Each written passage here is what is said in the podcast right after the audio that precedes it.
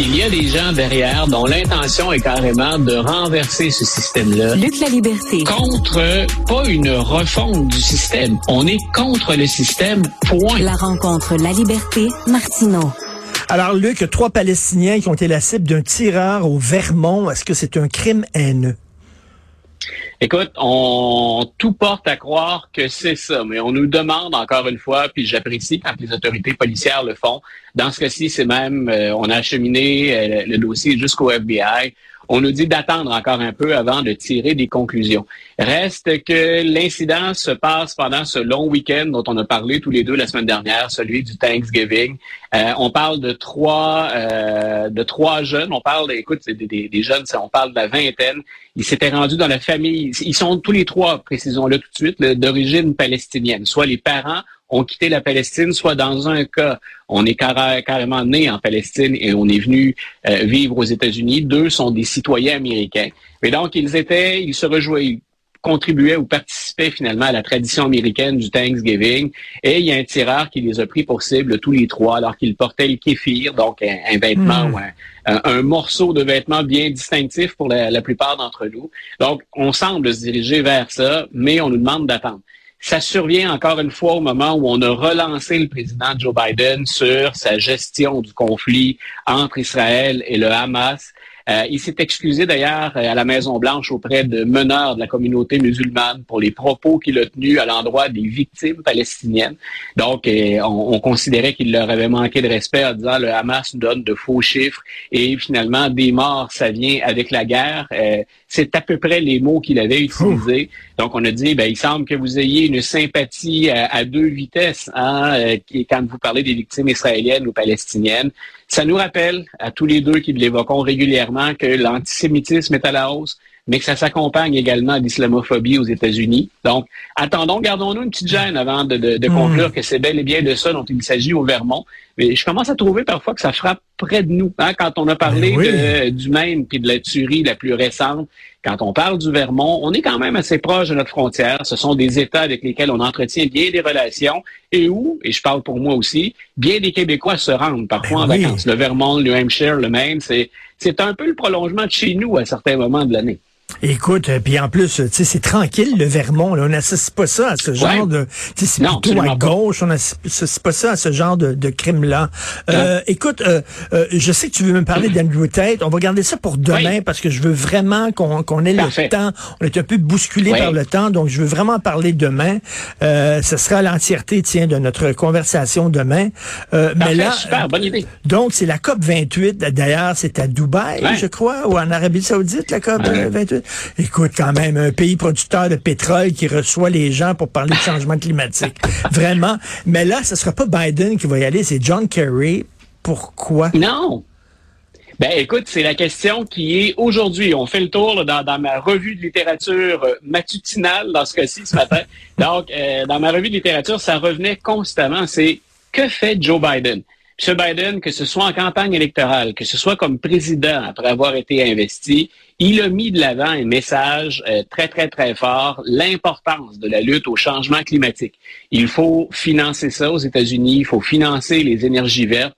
En même temps, on sait qu'on est encore dépendant du pétrole et que les Américains ont besoin d'en produire.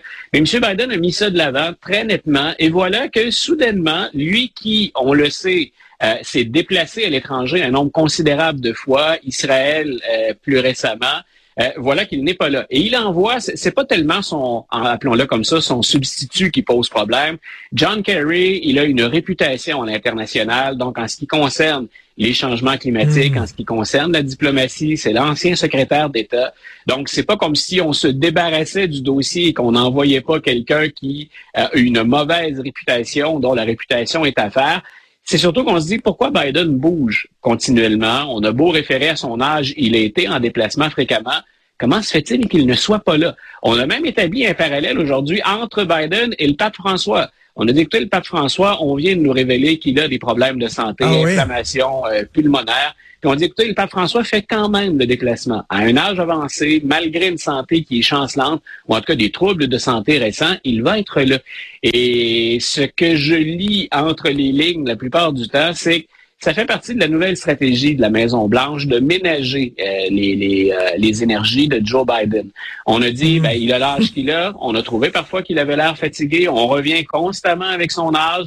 Euh, est-ce qu'on ne devrait pas lui donner un horaire un peu allégé? La Maison-Blanche semble miser dans ce cas-ci sur le fait que les engagements de M. Biden étaient très clairs, étaient très fermes sur les changements climatiques, qu'il s'est déjà déplacé pour ça et que ben là, il préfère envoyer John Kerry, qui est déjà connu et qui est un excellent porteur de ballon dans ce cas précis.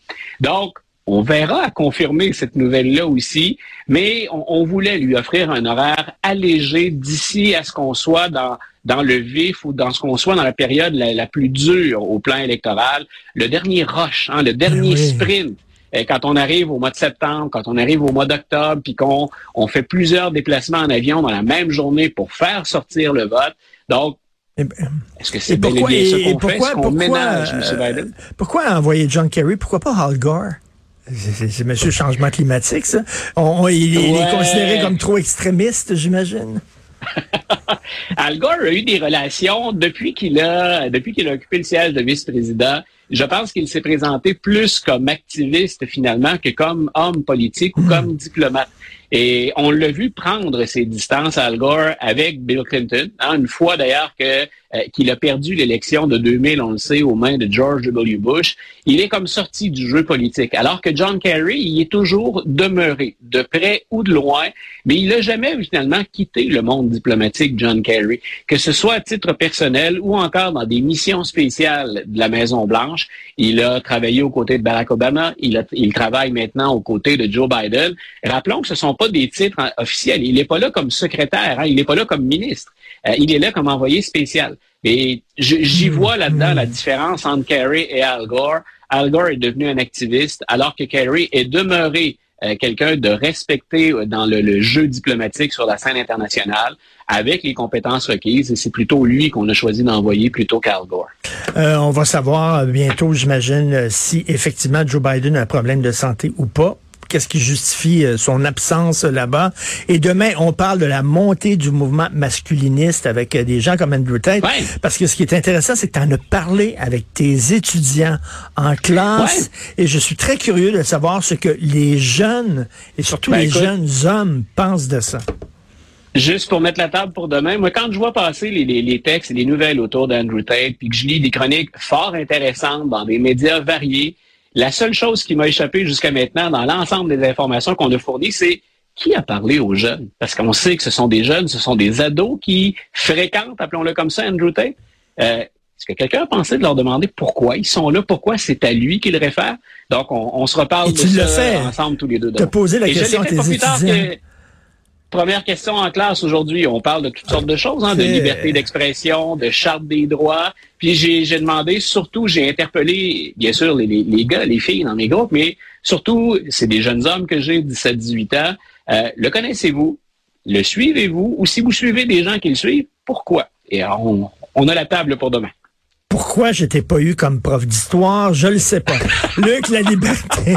Merci beaucoup. À demain. Merci, Luc. Bonne journée, Richard. Bye. Merci à toute l'équipe avec qui je travaille. Fantastique. Euh, la recherche Florence Lamoureux, André-Sylvain Latour. Merci mille fois. Jean-François Roy, la réalisation, la mise en onde. Si vous avez des commentaires, des scoops à nous euh, envoyer, euh, écrivez à studio.cube.radio ou pour nous donner des feedbacks, tiens, sur l'émission. Et je tiens à saluer, à saluer Madame Lise Balsé qui nous a appelé, Madame Lise Balsé de Trois-Rivières qui nous écoute tous les jours, une éditrice fidèle. Madame Balsé, merci beaucoup. Et euh, vous pouvez nous écrire à studio.cube.radio pour vous lire avec plaisir. C'est Benoît Dutrisac qui prend la relève. On se reparle demain 8h30. Bonne journée.